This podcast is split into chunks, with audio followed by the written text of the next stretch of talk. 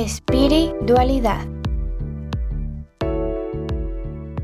Siendo sincera, me encantaría conocer primero qué dice la ciencia. Quiero saber a profundidad qué sucede en el cerebro, cuáles son las causas de este fenómeno y demás. Súper, entonces comencemos.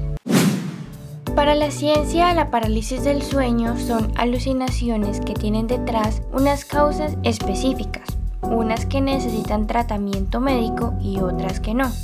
¿Por cuáles te gustaría que empiece? Me encantaría que empieces por las menos graves. Vamos despacio. Bien, como diría el universo, tus deseos son órdenes. Según el portal Medical News Today, la parálisis del sueño ocurre generalmente cuando las personas están viviendo episodios o situaciones de estrés en sus vidas. Según el portal F Salud, este fenómeno del sueño también puede estar relacionado con los cambios de zona horaria e incluso está relacionado con un componente genético, es decir, que la parálisis del sueño puede ser hereditaria. ¿Y cuáles son las causas graves? Yo no diría que graves, más bien diría que necesitan tratamiento. Pues bien, la parálisis del sueño también puede ser ocasionada por patologías médicas como por ejemplo los trastornos de depresión clínica, la hipertensión, la ansiedad, las migrañas, la apnea obstructiva del sueño, que lo que genera es que la respiración se detenga y se reanude de forma repetida durante el sueño. Esto es demasiado impresionante. Es como si tu propio cerebro te avisara violentamente que algo te pasa.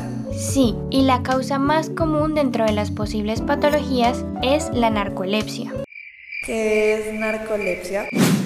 Según el portal Mayo Clinic, la narcolepsia es un trastorno crónico del sueño que se caracteriza por una somnolencia extrema durante el día y ataques repentinos de sueño. Las personas que padecen narcolepsia a menudo tienen dificultades para mantenerse despiertos durante periodos largos, sin importar las circunstancias. La narcolepsia puede provocar alteraciones graves en la rutina. ¿Pero se cura o al menos tiene tratamiento? No se cura, pero sí se trata. Los síntomas de esta patología se pueden tratar con medicamentos, con mejorar los hábitos del día a día y con el apoyo constante de la familia, amigos y la comunidad cercana. ¿Qué sienten las personas que están viviendo una parálisis del sueño? Según el portal Medical News Today, los síntomas que se viven durante la parálisis del sueño son generalmente incapacidad de mover el cuerpo cuando estás empezando a quedarte dormido o justo al despertar, estar despierto conscientemente pero sin poder hablar ni moverse, tener alucinaciones, escuchar ruidos, sensación de presión en el pecho, dificultad para respirar, sentir que te vas a morir, sudoración, dolores musculares, dolores de cabeza y la paranoia. De todos los síntomas que mencionaste, me llama la atención saber por qué se producen alucinaciones y por qué esa sensación de presión en el pecho. ¿Me puedes explicar? Por supuesto que sí. Te voy a explicar por qué pasa esto según lo ha descubierto la ciencia. A estas alucinaciones se les conoce en las ciencias de la salud como alucinaciones hipnagógicas, que según el portal psicología.com ocurren cuando el sujeto pasa de estar despierto a estar dormido, y las alucinaciones hipnopómpicas, que suceden cuando el sujeto pasa de estar dormido a estar despierto.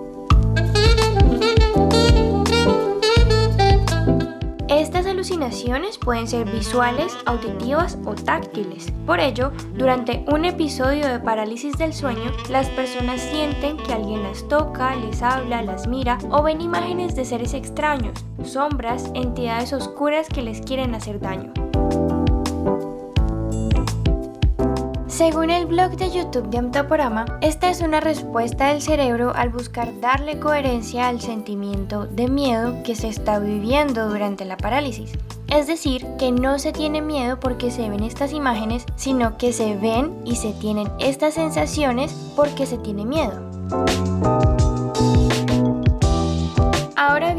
La sensación de no poder respirar o la presión en el pecho lo abordaremos según lo explica la médico Jackie López, quien dice que mientras dormimos se produce la desactivación muscular para poder descansar. Pero la desactivación de los músculos implica desactivar también los músculos que intervienen en la respiración. ¿Cómo así? ¿Mientras dormimos dejamos de respirar? No, cuando dormimos, la respiración la hacemos a través del diafragma, mientras que los músculos intercostales o accesorios que ayudan a la respiración se encuentran desactivados, como otros músculos del cuerpo. Los seres humanos no estamos acostumbrados a respirar únicamente con el diafragma, entonces tenemos la sensación de no poder respirar mientras experimentamos la parálisis. Wow, es increíble el poder que tiene la mente y es muy interesante cómo la ciencia tiene una explicación para todo. Gracias a ti, María, por explicarme desde esta perspectiva qué le sucede al cerebro y al cuerpo durante esta experiencia. Me quedó todo muy claro. Qué bueno, querido oyente. Te espero en el próximo capítulo de espiritualidad para que sigamos explicando las dualidades de hechos reales. Hasta pronto. Espiritualidad, la dualidad de lo inexplicable para bien o para mal.